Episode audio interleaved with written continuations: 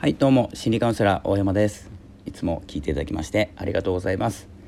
いつも自分時間自分らしさ自分を過ごすということをテーマに毎日配信しております。よろしくお願いします。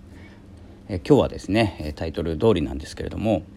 えーと、この失敗とかですね、まあ、失敗して収録だと撮り直したりカットしたりできるんですけどライブだと失敗したらそのまま流れてしまうんですよ。でそれも聞いている方がいて失敗してしまったり、まあ、どれを失敗何を失敗というかをですね、まあ、人それぞれありながら、えー、噛んでしまったら失敗だと思うのか、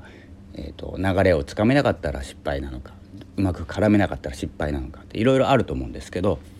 えー、僕はですね基本的に、えーと収録をするのでえ、収録をしてただですね編集とかはしないので、まあ、ライブをやっても一緒なのかなって思いながらですね、え、ライブの回数をこれから増やしていこうとずっと言いながらやってないんですけど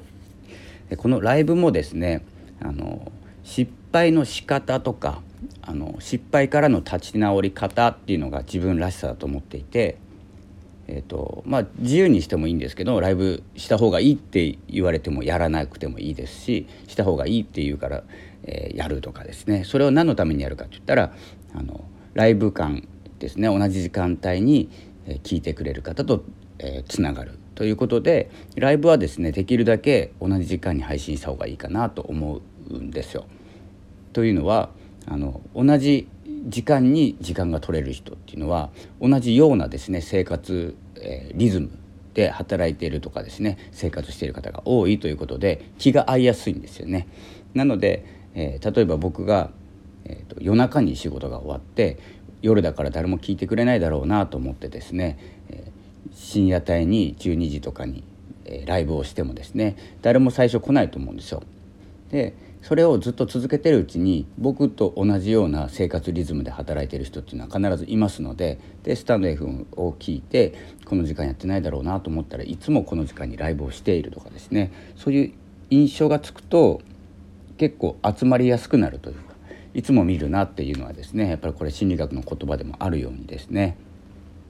あのいつも見るものって親近感湧いてくるんですよ。でそれに入ってるうちに、まあ、仲良くなるとかまあ、同じ生活でどんな話をすればいいのかっていうのがまた見えてきてこう始めることによって何かが生まれるっていう状態になるんですね。で結構僕はですね朝とか夕方っていうのが多いんですけどしかも休みの日しかやらないのでバラバラにやるとまあツイッターとかで巻くんですけど基本的にツイッターからは流入ないと思った方がいいと思います僕はですけどね。でまあコミュニティ入ってるのでメンバーの方は来てくれたりえ見かけたら来てくれる方はいらっしゃるんですけど結構初見さんが多いというかお名前わかんない方とか、えっと、フォローされてるけど今まで交流があまりない方とかでメンツが変わってしまうとあたふたしちゃうんですよ。初めてだったかなとか前来てくれたかなどんな話をしたらいいかなっていうのが、えー、ぐらぐらぐらぐらなって結局頭真っ白になって話すことが話せなかった。で時間だけ経っていくっていうことがあるので、まあ、また来てくれたっていう方の、えー、利点っていうのは、まあ、リピーターさんって言うんですけど利点っていうのは続きからできるとか自分のことを分かってくれている。どんな話し方をするか分かっている。例えばどんな失敗するかも分かっているし、えー、この人は話がどんどんどんどんそれていくなっていう僕の性格も分かってくれていたらそれを分かってさらに来てくれるっていうのがファンの方ですよねファンの方というか仲間になる方ですね。というのがあるので失敗の仕方っていうのも本当にダメな失敗ってないと思うんですよ。この多分ライブを聞いていて失敗をしたからもう聞かないとかっていうのはなくて失敗をまあ、恐れてですねなんか隠したがるとかですねごまかそうとすると逆にちょっとみっともないかなと思いますのでえー、ちょっとあんまり聞かれなくなるのかなって思ったりしてます。まあ、僕がですねライブやんないのであんまり何にも言えないんですけど基本的にライブやらないのはですね、まあ、理由があってなんですけど、まあ、理由は後日ということで長くなってしまうので、まあ、たまにですねライブをやろうかなって思ったらやりますので是非ですね聞いていただきたいと思います。まあ、フォローしていただいておけばですねライブのところフォローですねライブついてたらと思います。ただちょっとですね、まあ、最初言ったようにあのちょっと不規則な時間になっているので突然やるライブしかですね今できなくてでえーとですねまあ、収録中止になっているんですけれども、まあ、それが理由ですね同じ時間帯にやりたいなと思っている時間を定めるのにもうですねかれこれ1ヶ月ぐらい経っているっていう状態ですね、まあ、行動力のなさ、えー、というのが、まあ、僕の良いところですから。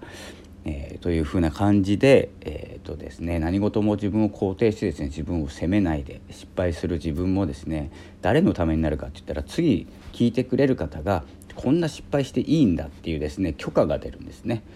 なのでもうどんどんですねあの失敗してかっこ悪いとこ見せてい、